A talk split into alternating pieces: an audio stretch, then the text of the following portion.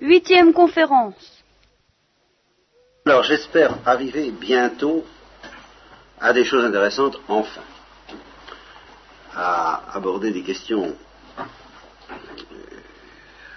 qui sont celles que je vise depuis le début, mais autour desquelles je tourne sans parvenir au cœur du sujet, et euh, j'espère commencer ce soir, aborder ce soir. Mais il faut tout de même que je résume un petit peu, à ma petite manière, qui risque d'être assez longue, ce que j'ai déjà dit sur cette notion capitale qui me servira, je m'en rends compte, mais que je n'ai pas complètement éclairci encore, ce que j'appelle la clé. Avoir la clé. Avoir la clé de l'usage et de l'harmonie et de la correspondance avec la nature, avoir la clé de l'usage, de l'harmonie et de la correspondance avec soi-même. Comme je vous le disais la dernière fois, euh, euh, le- les deux sont liés. On ne peut pas avoir la clé de l'harmonie et de la domination, par conséquent, mais une domination douce, une domination paisible, pacifique, avec la nature, si on n'a pas la clé de euh, la propre domination douce et pacifique de soi-même. Et je vous disais que c'est un peu ce que présentent les, présentent les alchimistes quand ils recherchent à modifier à la fois nos rapports avec la nature et nos rapports avec nous-mêmes. Alors cette notion de clé est, capitale. J'ai conscience qu'elle n'est pas suffisamment éclaircie ni dans mon esprit ni par conséquent dans le vôtre. J'y reviendrai. Mais je voudrais euh, passer à autre chose. Il reste que je dois faire quelques remarques à son sujet avant de passer à quelque chose de plus important encore que cette histoire de clé. À savoir que cette clé est offerte aux hommes dans la mesure où ils sont en état de grâce. Elle est offerte ou elle n'est pas offerte. Nous verrons que c'est justement un des paradoxes de la condition de la nature déchue que euh, ce fait que malgré l'état de grâce retrouvé, malgré l'amitié retrouvée avec Dieu, l'homme ne retrouve pas tout de suite ni facilement la clé. Ça, nous verrons que c'est justement le paradoxe de la nature déchue. Mais en tout cas, ce qui est très important, c'est que de comprendre, c'est que cette clé est impensable en dehors de l'état de grâce. Elle est un, additif, une prime, un surcroît, un supplément accordé par Dieu comme une conséquence de l'état de grâce, c'est-à-dire de l'état d'amitié trinitaire avec lui, et elle est due à l'état de grâce, elle découle de lui, elle, elle n'est fait qu'un avec lui. Et ça va très loin, parce que ça veut dire que l'homme ne, peut disposer normalement de cette clé et de cette domination pacifique avec l'univers et avec lui-même que dans la mesure où il est dans, dans une certaine attitude d'humilité qui lui est donnée précisément par la grâce. Vous voyez, c'est dans la mesure où il est dans cette espèce de tremblement confiant qui fait qu'il est dans l'adoration, qu'à ce moment-là, c'est la grande idée de saint Augustin, du fait qu'il est soumis à Dieu, toutes choses lui sont soumises, les choses extérieures à lui, les animaux, les végétaux, les, météores, euh, les vents et la mer, comme au Christ, et ses propres forces, son propre subconscient, qui donne tant de fil à retordre aux psychanalystes, et sa propre physiologie, qui donne tant de fil à retordre aux médecins, tout ça lui est soumis parce qu'il est soumis. Ça, c'est la clé de cette histoire-là, justement. La clé de la clé, c'est ça.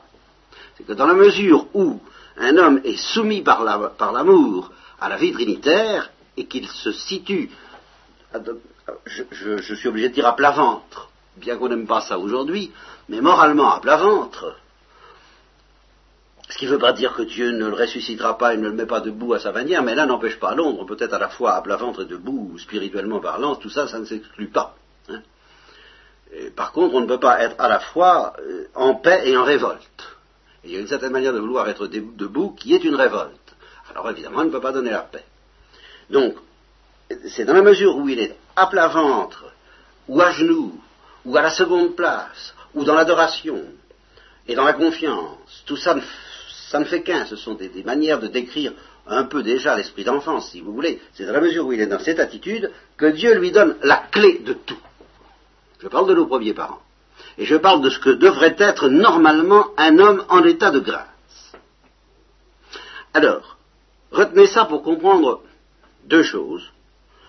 La première, c'est que, évidemment, notre condition est très étrange, puisque depuis la chute, la malédiction, la condamnation, le châtiment dont nous avons lu les éléments, les ronces et les épines, tu gagneras ton pain à la soie de ton front, et, toutes ces choses, sont des châtiments promis et infligés à un homme qui va retrouver l'état de grâce, ou même qui a déjà retrouvé l'état de grâce. Dieu ne parle pas de cette manière à quelqu'un qui le repousse. Dieu parle de cette manière à quelqu'un qui est encore son enfant, qui va redevenir son enfant trinitairement, qui va être réintégré dans la paix de Dieu, dans l'amour de Dieu, dans l'adoration, dans l'humilité et à plat et tout ça. Mais à cet homme-là qui va être réintégré dans l'amitié divine, Dieu dit tu n'auras plus la clé, malgré l'amitié. Et ça, ce n'est pas normal. Vous voyez toujours ce thème sur lequel j'ai démarré dès la première fois, est-ce que notre situation est normale ou elle ne l'est pas? Eh bien, la première remarque qu'il faut faire, c'est que pour quelqu'un qui est en état de grâce, si on comprend ce que ça a de fantastique, d'être dans l'amitié trinitaire, ce n'est pas normal de ne pas avoir la clé. Et par conséquent, pour quelqu'un qui est en état de grâce, il est normal de rechercher la clé. Vous voyez. Seulement, attention, de la rechercher en faisant jouer l'état de grâce, de la, rechercher dans l'humilité, de la rechercher dans le renoncement, de la rechercher dans l'acceptation radicale de la situation, dont nous verrons qu'elle constitue la grande épreuve d'Abel et de Caïn, sur laquelle nous aurons à revenir, mais je ne sais pas encore quand nous pourrons affronter Abel et Caïn, ça, irait beaucoup trop vite pour nous si nous en étions là. Je n'en suis pas à Abel et Caïn, hein. mais je les laisse deviner, si vous voulez. Hein. Eh bien, justement, la grande épreuve, pour Abel et Caïn, c'est d'accepter de ne pas avoir la clé, et justement, dans la mesure où ils acceptent de ne pas avoir la clé, alors il leur est permis, et il leur est même conseillé, en étant dans l'adoration, dans la prière, dans l'humilité, dans le gémissement, dans les larmes, de rechercher cette clé. D'où le caractère, à mes yeux, authentique, je ne dis pas infaillible, je dis authentique, des multiples traditions des multiples révélations, des multiples religions qui se sont succédées dans l'histoire du genre humain depuis la chute, et euh, c'est probablement dans cette nuit des temps du départ qu'il faudrait chercher, entre autres, les sources de l'alchimie dont je vous ai parlé la dernière fois. Voyez, du moment que quelqu'un se met dans l'adoration et dans l'humilité, il lui est loisible, et même il lui est recommandé, de rechercher la sagesse. Au fond, c'est ça c'est-à-dire d'utiliser la révélation ou la tradition qui est à sa disposition, nous verrons qu'il y en a, je vais vous dire qu'il y en a plusieurs, je vais vous dire pourquoi dans un instant, pour essayer de remonter la filière, c'est-à-dire de retrouver, à force de prière, à force de docilité, à force de fidélité, à force de méditation aussi, et d'investigation de sa propre tradition, à force de remonter un peu le cours de cette décadence de l'homme depuis la chute, et de retrouver progressivement euh, la clé qui a été perdu. Et c'est pour ça que je disais que ça me paraît le sens profond de l'alchimie, mais c'est le sens profond aussi des traditions hindoues, c'est le sens profond de toutes les religions si on les prend, si j'ose dire, par le bon côté. Je vais venir tout à l'heure au mauvais côté. Si vous prenez donc toutes ces religions et toutes ces traditions par le bon côté, vous pouvez me demander ben, pourquoi y en a-t-il plusieurs? Eh bien, il y en a plusieurs précisément parce que la clé est perdue. Et la clé, c'est la clé de l'unité, c'est la clé de l'harmonie au départ, elle est perdue. Ce qui crée une situation singulière, à savoir que la clé livrée à nos premiers parents, est-ce qu'elle était liée à l'arbre de vie? Est-ce qu'elle n'était pas liée à l'arbre de vie? Je n'en sais rien. C'est un problème d'exégèse. Qu'est-ce que c'est que cet arbre de vie? Je ne suis pas arrivé à m'en sortir. Je m'en sortirai pas mieux que tous les pères de l'Église qui, depuis 2000 ans, méditent là-dessus et n'ont pas abouti à une conclusion définitive. Mais je suis sûr que cette clé était liée à un enseignement et à une révélation, ce qu'on a appelé la révélation primitive. Je suis sûr que Dieu parlait à nos premiers parents, dans leurs prières justement, qu'il se manifestait à eux de multiples façons et qu'il leur disait beaucoup de choses et qu'il les instruisait sur le sens de cette clé. Ils ont donc pu transmettre cet enseignement à leurs enfants, qui l'ont transmis à leur tour à leurs enfants, mais ceci à l'intérieur d'une situation où la nature étant déchue, avait quand même perdu cette clé. C'est-à-dire que les, traditions léguées par nos premiers parents étaient des traditions dans lesquelles manquait l'essentiel, si je peux dire, n'est-ce pas? Et qui pouvaient, cependant, suffire à une recherche. Je, voudrais être plus précis, mais je ne sais pas si je pourrais l'être ce soir. Et puis, j'ai pas envie de parler de ça ce soir, mais je ne peux pas m'empêcher de, vous en dire deux mots parce que, oui, parce que ah, c'est tout de même important. Vous voyez, euh, quelle différence y a-t-il entre l'enseignement euh, livré à nos premiers parents, appelons-les Adam et Ève, hein, d'autant plus que c'est leur nom biblique, et puis l'enseignement livré par exemple à Abel et aussi offert à Caïn. Enfin, restons-en à Abel. Eh bien, c'est que justement cette plénitude dont nos premiers parents bénéficiaient euh, est transmise à Abel comme, je dirais d'une certaine manière, comme un trésor perdu. Et alors, comportant d'ailleurs justement la loi de la recherche de cette clé. Au lieu d'avoir la clé, si vous voulez, et, d'expliquer quel est l'usage de cette clé, l'enseignement transmis par Adam à Abel lui apprend comment faire pour la retrouver. Voilà. Et ce que je peux dire, je ne connais rien des détails de cet enseignement, vous pensez bien, mais je peux dire qu'il était à la base de prière, de renoncement, d'humilité, d'adoration, de patience, euh, enfin, euh, toute cette attitude sans laquelle, de toute façon, on ne peut pas espérer retrouver la clé. Mais il pouvait y avoir aussi, alors, si je peux dire, toutes sortes de recettes, toutes sortes de traditions alchimistes, botaniques, secrets des plantes, euh, scientifiques aux sciences, mais de la connaissance métapoétique dont je vous ai parlé la première fois, il pouvait y avoir toutes sortes de choses qui pouvaient aider Abel dans sa recherche, guider le sens de son travail, car Abel travaillait, et euh, il pouvait travailler un peu dans une perspective de contemplation et de prière, et non pas seulement dans une perspective technologique qui évidemment n'était pas la sienne en ce temps-là. Bon. Alors, euh, malgré tout, à cause de la nature déchue, Abel n'a évidemment pas pu posséder cette espèce de, savoir, cette espèce de, trésor, de sagesse, de la manière aussi simple, unifiée, harmonieuse que l'a possédé son père avant la chute ça, s'est présenté, c'est un petit peu comme un livre, euh, ou, si vous voulez, un, oui, un livre dont, la reliure serait partie, et dont toutes les feuilles seraient dans, le désordre, et sans qu'il y ait une numérotation. Et alors là, il se trouve devant, voilà, une, science dont il n'a plus la clé de, de l'unité de cette science. Il a perdu cette clé aussi. Et alors il est invité à la rechercher. Alors il cherche dans une certaine direction, et comme l'humanité se reproduit euh, dans tous les continents, alors cette révélation primitive, euh, euh, je, cherche le mot, explose, mais c'est pas explose, c'est au sens où on, parle du point d'explosion dans, les tripostaux, vous voyez, c'est-à-dire qu'elle se, multiplie et elle se diversifie en de multiples traditions variées un peu partout. Et chacune de ces traditions contient un élément de la, totalité que possédait Adam, mais un élément seulement. Vous voyez Un ou plusieurs, mais pas tout. Et puis surtout, ça va être aggravé considérablement par le fait que le péché va continuer à jouer son rôle sur la terre. C'est ça dont nous parlerons quand nous verrons Abel et Caïn. Et alors là, le, péché n'arrange pas les choses, et il est en bonne partie responsable, le péché de Caïn, l'influence de Satan, dont nous reparlerons, en bonne partie responsable de cette diversification, de cette explosion de cette incohérence, de cette cacophonie des traditions religieuses. Voyez, ça que je veux dire. Il y a une multiplicité de traditions religieuses. Dans chacune des traditions religieuses, un chrétien peut sentir quelque chose d'authentique.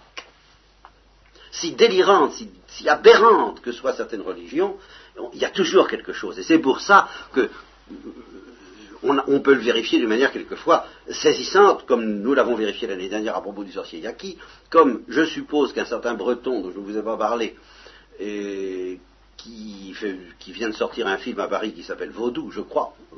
Euh, bon, alors c'est un film que je ne vous recommande pas, mais le témoignage de cet homme est, est impressionnant dans ce sens-là. Il ne soupçonne pas un instant que l'Occident, que le christianisme puisse lui livrer la sagesse dont il est allé chercher la clé dans ce culte vaudou, et en payant très cher et en payant très cher, j'entends pas au point de vue pécuniaire, mais au point de vue du, prix et du danger qu'il a dû accepter de courir pour connaître cette initiation, le coma initiatique qu'il faut, subir, l'humiliation invraisemblable et dangereuse, l'espèce de bizutage, si vous voulez. Hein.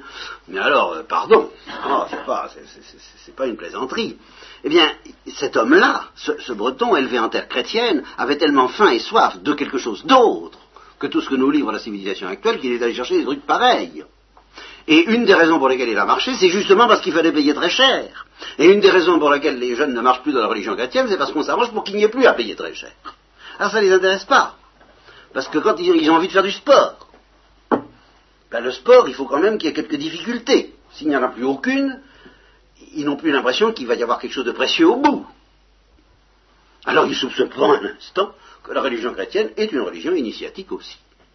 Et que on n'est pas initié comme ça au secret de l'évangile. Oh là là Bon. Alors, le, vaudou est quelque chose de très étrange, de très inquiétant, dans lequel il y a d'énormes aberrations, mais dans lesquelles, incontestablement, il y a quelque chose. Il y a quelque chose. Et quelqu'un qui est affamé de, retrouver la clé, c'est toujours la même chose. Eh bien, il peut être séduit, tenté par le vaudou, comme il peut être séduit ou tenté par le sorcier yaki, ou par l'Inde, ou par toutes sortes. N'importe quoi peut tenter, je ne dirais pas n'importe qui, mais peut tenter quelqu'un. Bien. Alors, donc vous voyez, tout le libéralisme dont je suis prêt à faire preuve dans un examen bienveillant des différentes traditions religieuses. Me faites pas dire ce que je ne dis pas. Ce que je dis là est en consonance parfaite, vous ne pouvez pas le nier, avec la position, les positions prises par le Concile Vatican II. Je suis bien sûr que ce que je vous dis là ce soir, si je vous l'avais dit dix ans avant le Concile Vatican II, je risquais d'avoir des ennuis pour des raisons diamétralement opposées à celles pour lesquelles j'en ai maintenant. En, disant d'ailleurs exactement la même chose. Bon. Mais attention.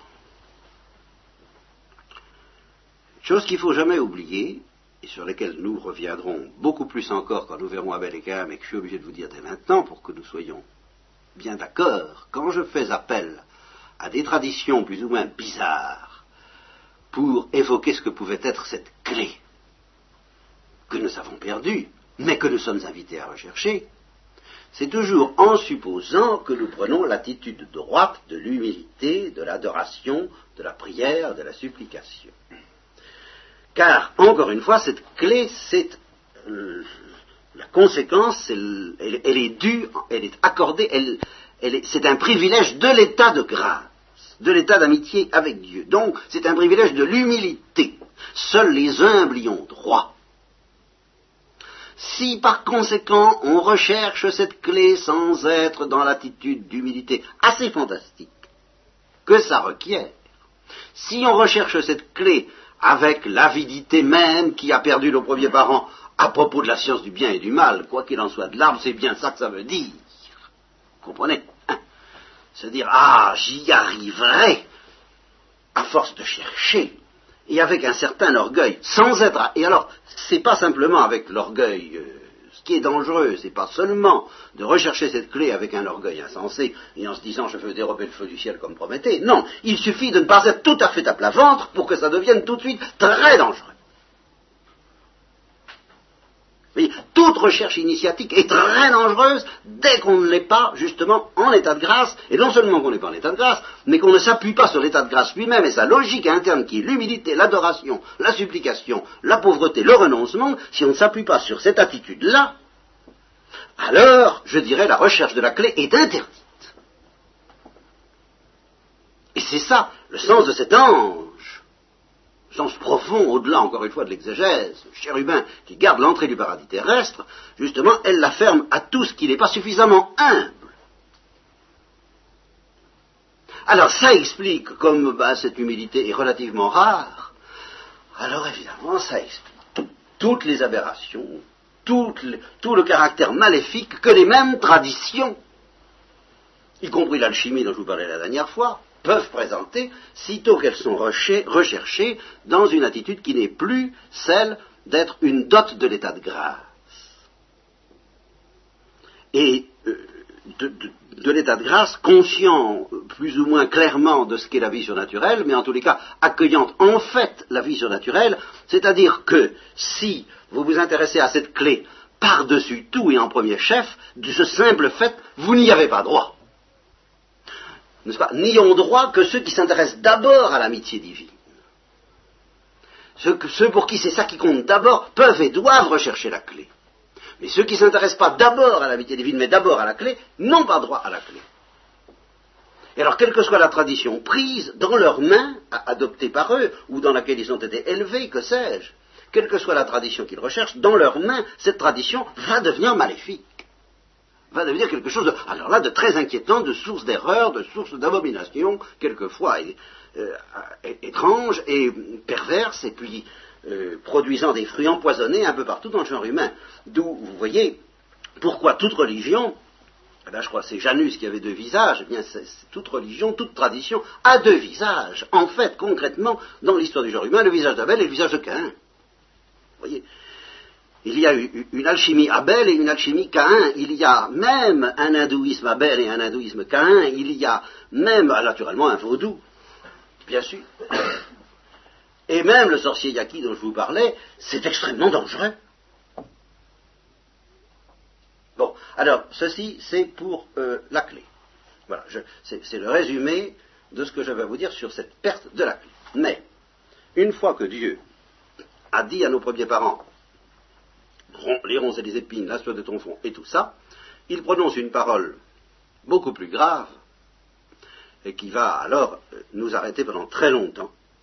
Je voudrais ouvrir ce soir une première euh, réflexion sur cette, chose énorme qui est là. Alors la clé, vraiment la clé de la condition humaine, alors là, hein, euh, la clé intellectuelle, la clé doctrinale de notre condition humaine, et qui est tu retourneras en poussière tu retourneras dans la poussière dont tu as été tiré. Autrement dit, tu mourras selon la menace que j'avais proférée d'ailleurs, et que tu n'as pas voulu prendre au sérieux parce que tu as écouté l'autre.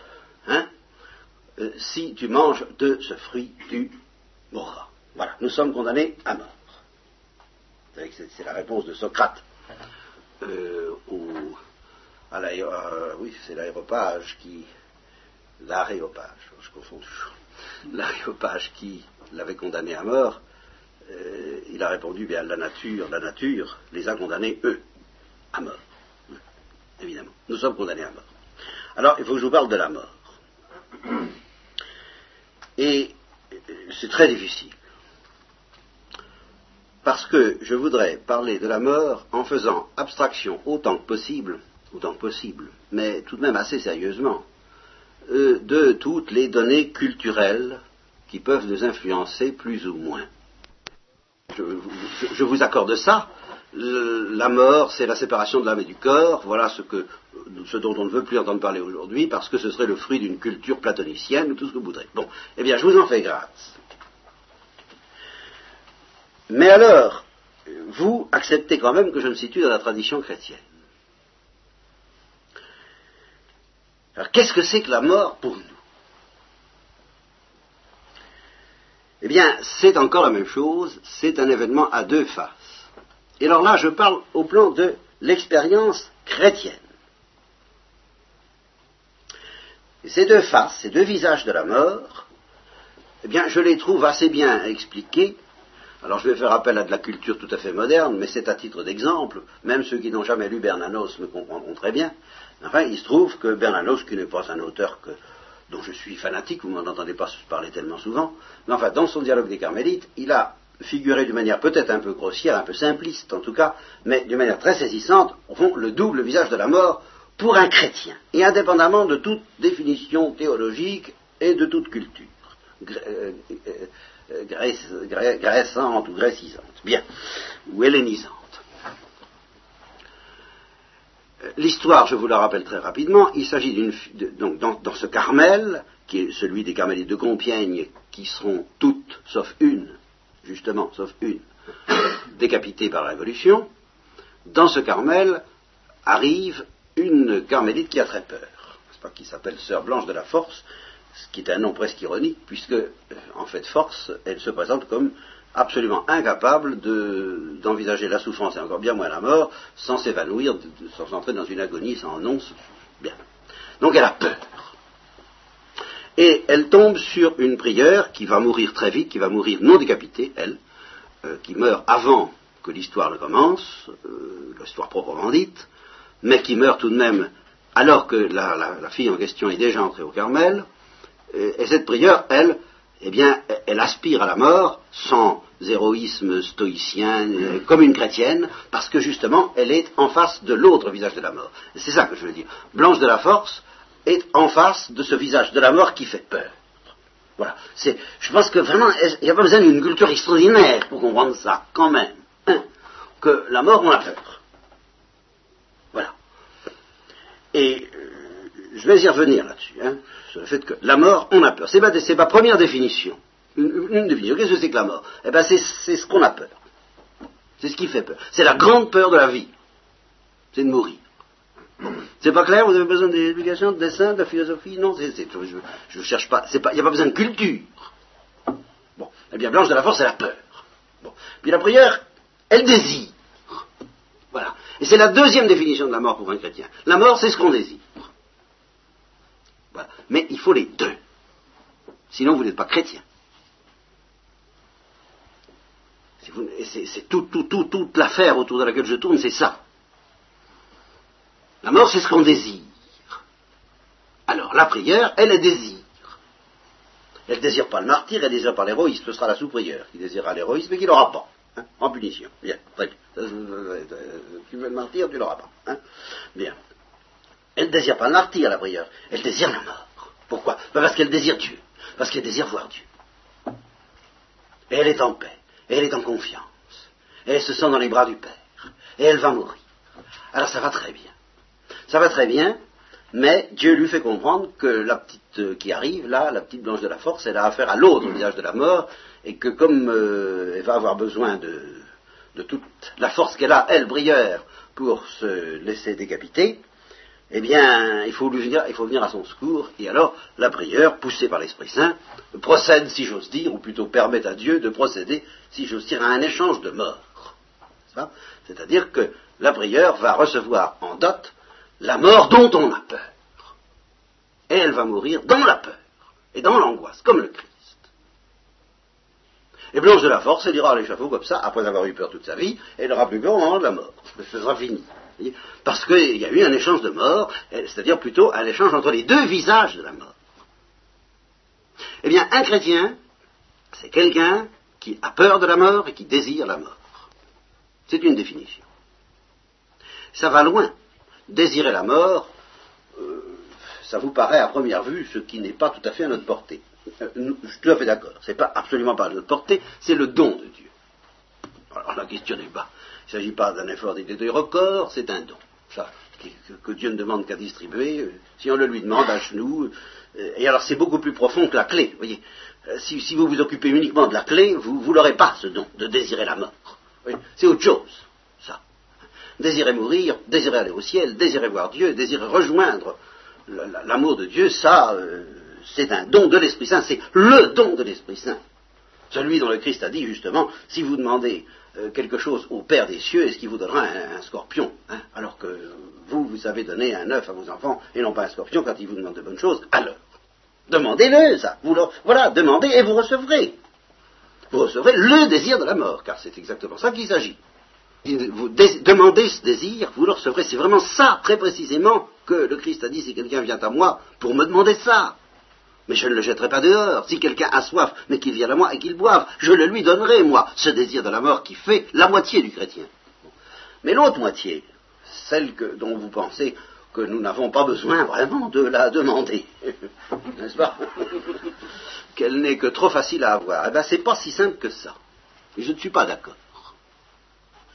Et je vais me faire ici l'apôtre, ça durera ce que ça durera, puisque nous avons le temps, nous ne sommes pas, sortis de cette méditation de la mort, du devoir d'avoir peur. Parce que nous le fuyons, ce devoir. Et justement, il faut demander la grâce de ne pas le fuir. Parce que justement, si nous n'acceptons pas d'avoir peur, eh bien nous n'aurons pas non plus le désir. Le désir pourra nous être donné au point de noyer la peur. Oh, ça, bien sûr, mais ça c'est le don de Dieu, encore une fois, je le répète. Mais ce n'est pas nous qui devons nous charger de refuser la peur. Il y a un péché que commettent beaucoup de chrétiens, parce que c'est un péché de païen, ça. Qu'est-ce que vous voulez que fasse un païen? Qu'est-ce que vous voulez que fasse quelqu'un qui n'a pas la foi en face de la mort? Ben, Évidemment, se raidir. se durcir, refouler la peur, refuser d'avoir peur, se grandir, avoir une mort à la Monterland. Ah ben évidemment.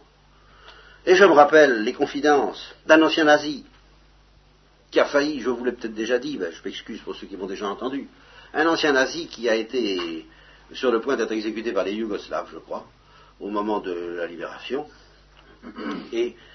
Il, m'a dit lui-même, n'est-ce pas, je, me suis, vu aux portes de la mort, qu'est-ce, qui s'est passé en moi? Ben, J'avais un disque dans la tête, j'avais un disque dans la tête, un disque qu'on m'avait incinéré, comme on, pas? Bon, pendant des années et des années dans le parti euh, national-socialiste, dans les, dans les stages de formation que nous avions reçus, mourir comme un homme, mourir comme un homme, mourir comme un homme, mourir comme un homme. Bon, moyennant quoi je ne pensais pas à la mort. Je ne pensais pas à ce qui allait se passer. Je pensais qu'à la tête que j'allais faire. Alors quand on pense à la tête qu'on va faire, on peut, on peut faire une très belle tête en mourant, vous savez. Je, crois que c'est possible. La volonté de l'homme peut y arriver. Mais ça, ça s'appelle pécher contre le devoir d'avoir peur. Oui, je vais jusqu'à là. Ou alors se, donner, donner sa vie dans une grande exaltation patriotique ou politique ou religieuse de façon à ne pas, à, pas voir ce qui se passe, à ne pas boire le calice que Jésus a bu. Jésus a eu peur, nous n'avons pas le droit de refuser l'imitation de Jésus-Christ sur ce point comme sur les autres. Ben, c'est tout, un, c'est tout un sport, il faut demander à Dieu de ne pas tricher avec la peur de la mort. De ne pas se raidir, de ne pas faire le surhomme, de ne pas faire le malin, de ne pas non plus se divertir en pensant à autre chose, de préférence jusqu'au dernier moment et au-delà. Ce qui, évidemment, alors là, on n'a pas, on n'a pas affaire à la mort, on se retrouve mort. Mais on n'est pas mort. On n'a pas connu. On se dit, tiens, ça y est. Mais on n'a pas connu l'événement, justement concret, existentiel, dont il n'y a pas besoin de culture pour le connaître. La chose dont on a peur. Dieu peut nous délivrer de cette peur, mais je dirais, Dieu seul, c'est un privilège qu'il se réserve. Nous n'avons pas le droit de le lui voler. Ça va loin. Bon. Alors voyez ma définition de la mort est simple. C'est euh, ce qu'on désire et ce dont on a. Eh bien, si on se contente de ça, nous avons ainsi deux voies pour euh, nos réflexions et qui sont très simples. Pourquoi est-ce qu'on désire? Pourquoi est-ce qu'on a peur? Car ce n'est pas si simple et surtout, et surtout, si vraiment la psychologie du chrétien doit se définir comme comportant à la fois le désir et la peur, il est évident qu'elle est très paradoxale, cette psychologie du chrétien, cette psychologie de l'homme déchu d'ailleurs en général, puisqu'il faut désirer ce dont on a peur et avoir peur de ce qu'on désire. Bizarre. Hein ça demande en effet des explications doctrinales. Et des explications doctrinales difficiles, ça oui, j'en conviens, théologiques, qu'on trouvera dans la Genèse, qu'on trouvera dans la tradition chrétienne, qu'on trouvera dans la tradition juive, qu'on trouvera dans les traditions religieuses, euh, à condition de savoir les y chercher. premier point, pourquoi désire-t-on la mort? La réponse est simple dans la tradition judéo-chrétienne et dans la Bible, parce que la mort, c'est la gloire. Si vous voyez ça sous cet angle-là, qui est profondément vrai, la mort est désirable. Ô combien c'est la chose désirable.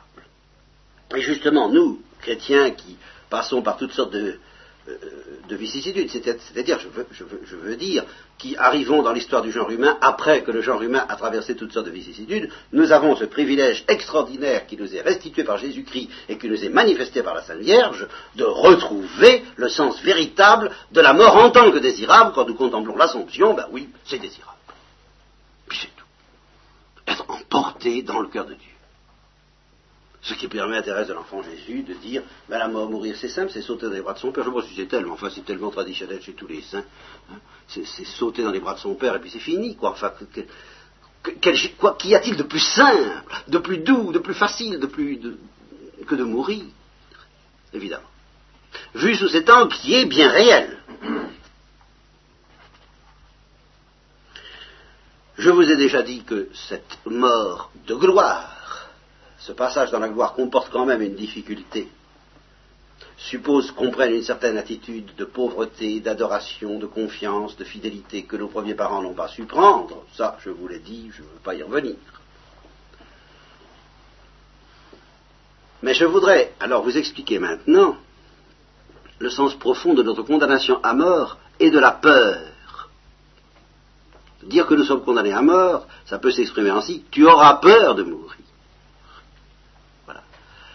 Et pourquoi est-ce que tu auras peur de mourir? Parce que, c'est ça le sens exact de la condamnation à mort, parce que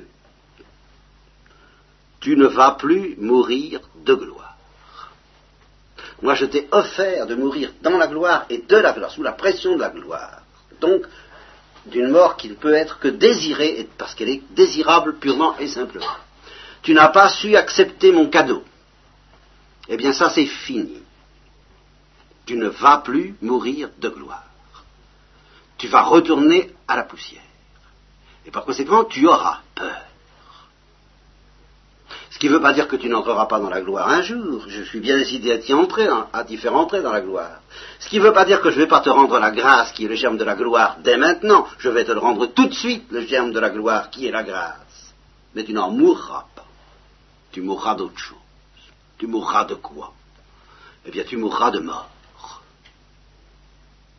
Autrement dit, tu retourneras à la poussière, mais il faut quand même que nous réfléchissions un peu plus encore. Qu'est-ce que ça veut dire mourir de mort? C'est ici que je m'excuse si je n'arrive pas à clarifier complètement mes idées dès ce soir. Hein. elles sont claires dans ma tête, mais c'est assez compliqué. Hein. Je vous demande pardon, c'est une histoire drôlement complexe.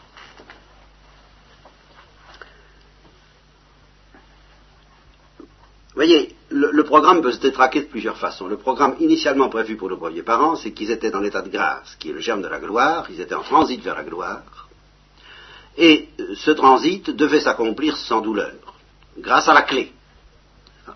Comme ils possédaient la clé, qui leur permettait d'user de ce monde sans rencontrer d'hostilité de la part du monde, ni de leur propre corps, ni de leur propre psychisme, ni le psychisme n'était hostile, alors que c'est justement ce dont on se plaint le plus aujourd'hui. Notre psychisme nous est hostile. Bon.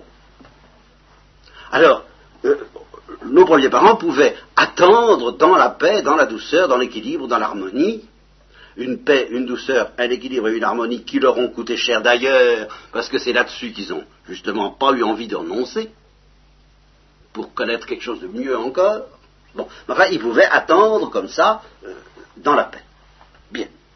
Et voilà que Dieu leur annonce qu'ils font dans la condamnation à mort, la gloire ne va pas venir au bout de ta vie. Alors supposez un instant, c'est là où, ça se complique un petit peu, et où à partir de maintenant, il est dix ans moins le quart, c'est une heure d'ailleurs très dangereuse pour euh, l'effort que vous avez à faire, mais euh, donc il est entendu qu'à partir de maintenant, si vous n'y comprenez rien, et si vous vous endormez, les, deux euh, pouvant être d'ailleurs exclusifs l'un de l'autre, parce que quand on ne comprend rien, ça réveille, mais enfin, quelquefois. En tous les cas, à partir de maintenant, si vous n'y comprenez rien, ça n'a pas d'importance, on recommencera. Et on recommencera très exactement là où je suis maintenant, de toute façon. Alors, on peut s'en payer, hein, ça n'a pas d'importance, on y reviendra. Bon, alors, il y a un premier cas de figure que je vous demande d'imaginer. Dieu qui dit à nos premiers parents et à leurs enfants, bon, la gloire c'est fini, je ne vous l'offre plus.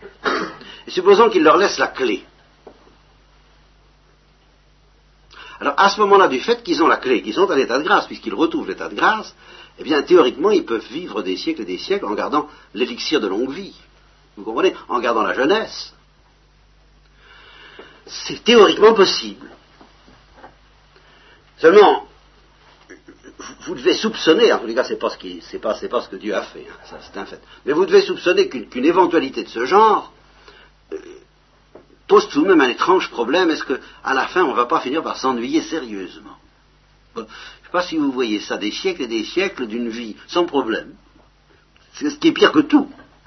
ce, qui est, pire que tout, sans, sans problème, puisqu'il y aurait la clé. Alors il y a la clé, on cultive le jardin. Vous comprenez, ça, ça a un sens du moment que la gloire est proche. Alors là, ça va. C'est intéressant de se rapprocher de, sentir que ça brûle de plus en plus et qu'on se rapproche du point de fusion et d'explosion. Ça, ça va. Mais s'il faut qu'on stagne dans une existence sans aucune nouveauté possible, parce que, enfin, quand on aura bien exploré un petit peu tous les secrets de tout ça, quelqu'un qui est possédé par la grâce a soif de voir Dieu. Et ça vient pas. Alors moi, je dis, hmm, qu'on soit sur la terre, en train de cultiver le jardin, ou dans le shéol des justes où Abraham ne souffre pas, je vois pas la différence. Vous voyez? Ça, ça, ça me paraît pas, ça me paraît pas intéressant du tout. Alors ça, c'est un premier cas de figure. En fait, donc, Dieu a dit, et c'est là où je vous dis, ça se brouille, hein, heureusement que j'ai le droit de bafouiller, hein, ça, y est, maintenant je, suis dans une zone où je m'explique très mal, mais je me reprendrai la prochaine fois, ça ira mieux. J'espère. Vous voyez, on s'est tellement battu entre thomistes et chez les modernes encore pour se demander est-ce que la mort est un phénomène naturel ou pas un phénomène naturel?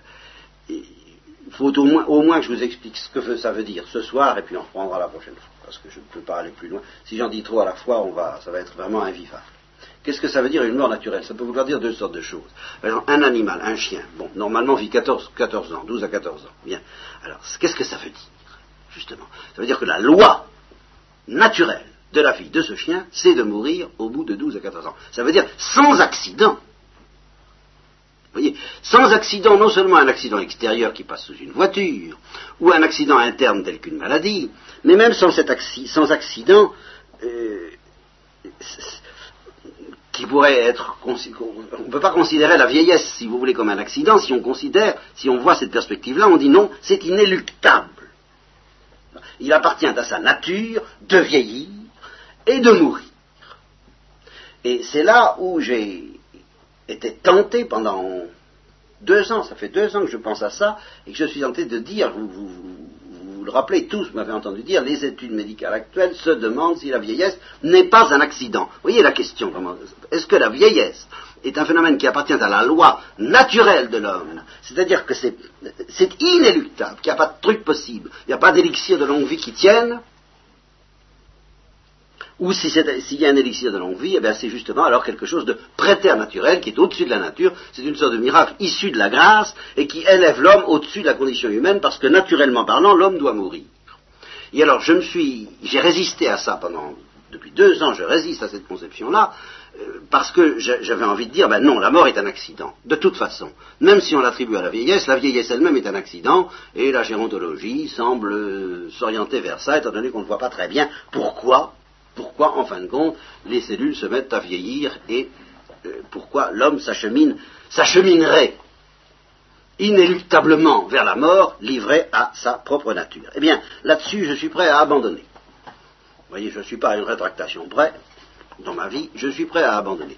Je suis prêt à admettre que l'homme, que de même que les animaux ont une loi qui, mystérieuse, que je ne comprends pas, mais qui est comme ça, qui les condamne sans accident à mourir au bout d'un certain nombre d'années de vieillesse, je suis prêt à admettre que l'homme, livré aux seules forces naturelles, aux seules forces de sa nature, malgré qu'il ait une âme intelligente, je suis prêt à accorder, quoique je ne sois pas farouche pour l'affirmer, si on me dit le contraire, j'écouterai avec intérêt, puisque j'ai pensé le contraire pendant deux ans. Je suis prêt à accorder que l'homme, livré aux seules forces de sa nature, euh, inéluctablement, doit vieillir et mourir lui aussi. Est-ce au bout de 100 ans, de 150 ans, de 200 ans? Alors ça, c'est une autre histoire. Parce qu'il est évident qu'on vit dans un monde où il y a beaucoup d'accidents. Hein, sans parler seulement des accidents d'automobile, il y a tous les virus, toutes les maladies, toute une dégénérescence. Euh, on cite des prodiges dans le Caucase, je ne sais pas quoi. Hein, mais peu importe le chiffre, quand ça serait Mathusalem, hein, euh, s'il y a une loi naturelle qui oblige à mourir au bout d'un certain nombre d'années, eh bien, euh, l'homme est naturellement mortel, non seulement en ce sens qu'il est exposé naturellement à la mort, ça je l'ai toujours admis, mais en ce sens qu'il doit nécessairement mourir en vertu d'une loi naturelle. Je suis prêt à l'accorder, seulement euh, ça ne change rien au problème que j'envisage, parce que je n'envisage pas un homme livré aux ressources de la seule nature, mais un homme en état de grâce. Et alors là, je suis catégorique. Pour un homme en état de grâce, il n'est pas normal de mourir de mort naturelle.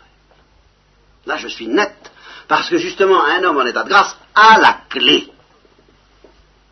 qui lui permet théoriquement, à la clé, ou devrait avoir la clé, qui lui permet théoriquement, et c'est ça l'élixir de longue vie, ou l'arbre de vie si vous voulez, ou tout ce que vous voudrez, c'est ça le secret, qui lui permet théoriquement de prolonger indéfiniment sa jeunesse jusqu'au moment où la gloire surviendra, et elle doit survenir infailliblement chez un homme en état de grâce. La grâce, c'est la promesse de la gloire. Donc un homme en état de grâce ne peut pas rester indéfiniment en état de grâce. Donc, vous ne pouvez pas me faire admettre qu'un homme en état de grâce puisse mourir de mort, et non pas de gloire, sans qu'intervienne un accident. Voilà. Et c'est ça qu'il faut que je me charge de vous expliquer. Et je vous, fais grâce des détails, je vous expliquerai la prochaine fois qu'il y a deux grands accidents possibles. L'un qui a prévalu surtout avant Jésus-Christ et l'autre qui prévaut surtout depuis Jésus-Christ et chez tous ceux qui connaissent Jésus-Christ ou sont reliés à Jésus-Christ. Le premier accident possible, c'est justement que la gloire ne vienne pas, que la gloire se fasse attendre, qu'elle se fasse attendre trop longtemps. Alors, étant donné ce que je vous ai dit tout à l'heure, que si la gloire se fait attendre trop longtemps, ça n'a plus d'intérêt. Ça n'est pas sage de prolonger indéfiniment l'existence. Alors, du moment que quelqu'un, que Dieu condamne quelqu'un à ne pas voir venir la gloire au bout d'une vie normale, au bout d'un délai normal d'existence humaine. Mettez 900 ans si vous voulez, moi ça m'est égal. Définissez le délai normal comme vous voudrez, il y a un délai normal au bout duquel la gloire doit venir. Eh bien Dieu lui dit, elle ne viendra pas. Voilà l'accident. Ce n'est pas un accident si vous voulez, c'est tout de même un accident pour un être en état de grâce. Normalement, un être en état de grâce doit voir venir la gloire. Eh bien Dieu lui dit, non, tu ne l'auras pas. Alors qu'est-ce qu'il te reste à faire? Ben, Il te reste à souhaiter mourir. Mais mourir non pas de gloire, bien sûr, puisqu'il n'y a pas moyen, puisque la gloire ne vient pas t'emporter. La gloire ne viendra pas t'emporter. Ben évidemment, il ne te reste plus qu'à retourner à la poussière. Et ça te fera peur, par ailleurs. Mais il n'y a pas moyen de faire autrement. À partir du moment où quelqu'un n'est plus destiné à être emporté par la gloire dans un délai normal, il faut qu'il connaisse cet accident de la mort, c'est-à-dire qu'il faut que la clé qui lui permet de survivre au-delà des forces de la nature lui soit enlevée et qu'ainsi il soit exposé à cet accident inéluctable de la vieillesse ou aux accidents théoriquement éluctables, mais pratiquement irrésistibles de la maladie, euh, enfin tout ce que nous connaissons. Quoi, hein. voyez, à partir du moment où la gloire ne, va plus venir, immédiatement emporter l'homme, ben, il faut qu'il soit emporté par la mort. La mort dont on a peur, car il ne s'agit plus d'être emporté par la lumière, mais il s'agit d'être emporté par le froid et la nuit, et la poussière, et l'obscurité, et la décomposition. Eh on a peur. On ne peut pas ne pas avoir peur, ou alors c'est qu'on ne comprend pas, qu'on ne veut pas comprendre. Et puis depuis Jésus-Christ, ah ben depuis Jésus-Christ, la gloire est là. La gloire est là de nouveau. Seulement, alors depuis Jésus-Christ, il y a un autre os, qui d'ailleurs a commencé bien avant Jésus-Christ, mais qui prend toute son ampleur depuis Jésus-Christ, eh c'est que c'est la guerre c'est que c'est la guerre avec Satan. C'est qu'il y a une certaine morsure au talon qui fait que malgré la gloire, eh bien nous n'arrivons pas à mourir purement et simplement de gloire, mais que nous devons mourir aussi sous la morsure du serpent, sous la morsure de la persécution qui a crucifié Jésus-Christ, et c'est ce que nous essaierons de voir progressivement.